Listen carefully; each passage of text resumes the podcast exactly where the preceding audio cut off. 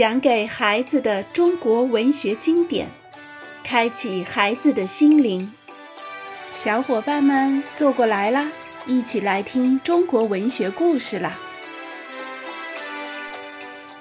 我们今天要说的是荀况与荀子。我们耳熟能详的一句“青出于蓝而胜于蓝”，就是出自荀子的。我们先来了解一下他。荀子约公元前三百一十三至公元前二百三十八年，是继孟子之后又一位儒家大师。他出生时，孟子还健在。荀子名况，人们尊称他荀卿。后来汉代人又称他孙卿，那是因为荀与荀同音，前面一个荀是荀子的荀，一个草字头的，那么第二个荀是三点水的荀。因为读音相同的原因，所以呢，他触犯了汉宣帝刘询名讳，故改称他为孙钦。荀子的理论主张全都包括在《荀子》一书中。全书共三十二篇，每篇各有标题，如《劝学》《修身》《不苟》《荣辱》等等。虽说是儒家大师，可荀子的主张跟孔孟并不是完全一致的。例如，《荀子》中有性恶一篇，专门讨论人性恶的问题，便跟孟子的性善说唱起对台戏。荀子认为人性本恶，说是人之性恶，其善者为也。这里的“伪”有人为的意思，即是说人性本恶，善的品质是需要人为培养，靠着圣人拿礼仪和法度来约束，人才能改恶从善，成为君子。正因为如此，荀子特别重视后天的学习。他有一篇《劝学》，专门探讨这个问题。文章一开头就说：“君子曰：学不可以已。青取之于蓝而清于蓝，冰水为之而寒于水。木直众绳，柔以为轮，其曲中规，虽有槁铺。”不复停者，柔使之然也。故木受绳则直，金就立则立。君子博学而日参省乎己，则知明而行无过矣。这一段大意就是说，君子认为学习是没有止境的。青色的染料是从蓝草中提取的，颜色却比蓝草还要深。冰是水结成的，却比水还要冷。一根木料跟木匠画的墨线一般笔直，可是把它揉制成车轮，就变成符合圆规的标准。以后即使干枯，也不会再挺直了。这是揉这道工序起了作用啊。木材呢，经过墨线的规范才能变得笔直；刀子经过磨石的研磨才能变得锋利。君子要广泛学习，并且每天不断反省检讨自己，才能心明眼亮，不做错事。劝学篇善用比喻，警句迭出，如谈到学习要有恒心，文中就做了一连串比喻。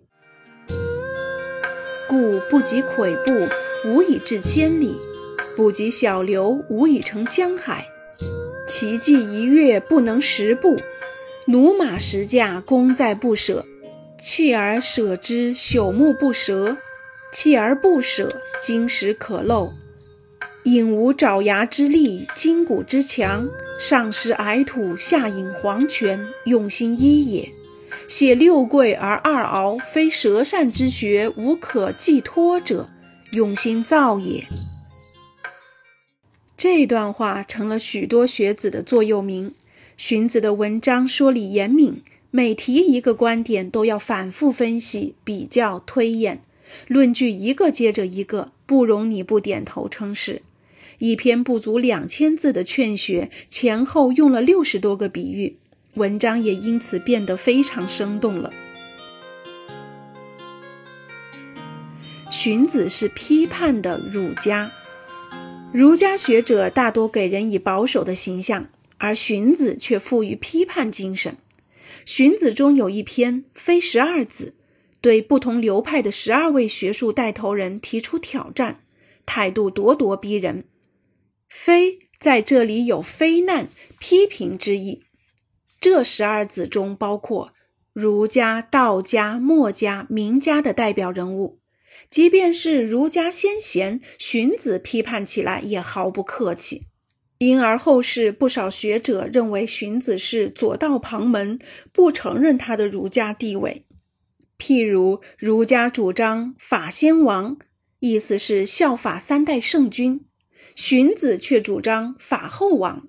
他说：“历代圣王有上百位，效法哪位好呢？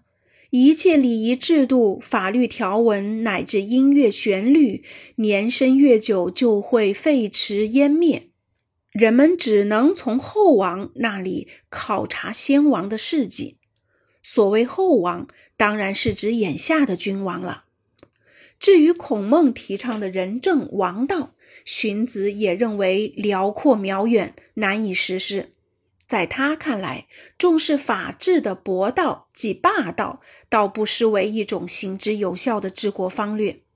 他还亲自到秦国走了一趟，回来后对那里推行的政治措施大加赞赏。我们知道，秦国实行的是法家理念，而荀子的两位学生李斯、韩非，恰恰后来都到秦国谋求发展。韩非更是法家思想的集大成者。城乡渔父，荀子创造新文体。荀子对文学的贡献超过其他学者。荀子中有《城乡》《赋》两篇，可以看作较为纯粹的文学作品。乡是古代一种打击乐器，城乡便是一边奏乐一边唱念的表演方式。城乡篇共包含五十七段唱词。每段有固定的结构格式，句式长短相间，还带着韵脚。看看这一段：请城乡市之央，鱼岸鱼岸缀贤良。人主无闲，如鼓无香，合唱唱。这一段唱道：请听城乡词，世间多灾殃。愚人心暗昧，诋毁害贤良。君主无贤良，瞎子无人帮，心中多迷茫。之后各段的主题有对世风的批判，有对明君的期盼，也有对历史的反思。总之是用活泼的文艺形式来承载政治主张，堪称创举。有人说他是后世弹词之祖。其实说它是唐宋曲子词的源头也未尝不可。接的是赋，我们讲《诗经》时说过，赋本是一种平铺直述的表现手法，后来渐渐成为文体名称。荀子是最早写赋的人，宋玉的《风赋》《神女赋》都应在荀子之后。赋中共收六篇短文，其中五篇的结构大同小异，如同五则谜语。开头先用对某种事物做铺陈描述，之后用排比的形式提出问题，最终则给出答案。看看第一篇：“有物于此，生于山府，处于室堂，无知无巧，善治衣裳。”意思是这里有个物件儿，生在山岗上，来到厅堂里，没智慧，没技巧，却善于制作衣裳。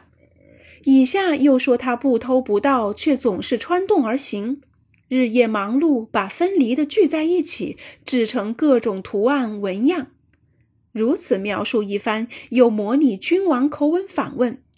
你说的是那个起初挺狼抗，制成后挺秀气的东西吗？是尾巴挺长、头部挺尖的东西吗？是既能缝面子又能连里子的东西吗？答案是真。我们亲爱的小伙伴，你们猜到了吗？好啦，今天的内容就到这儿了，我们下一章再见。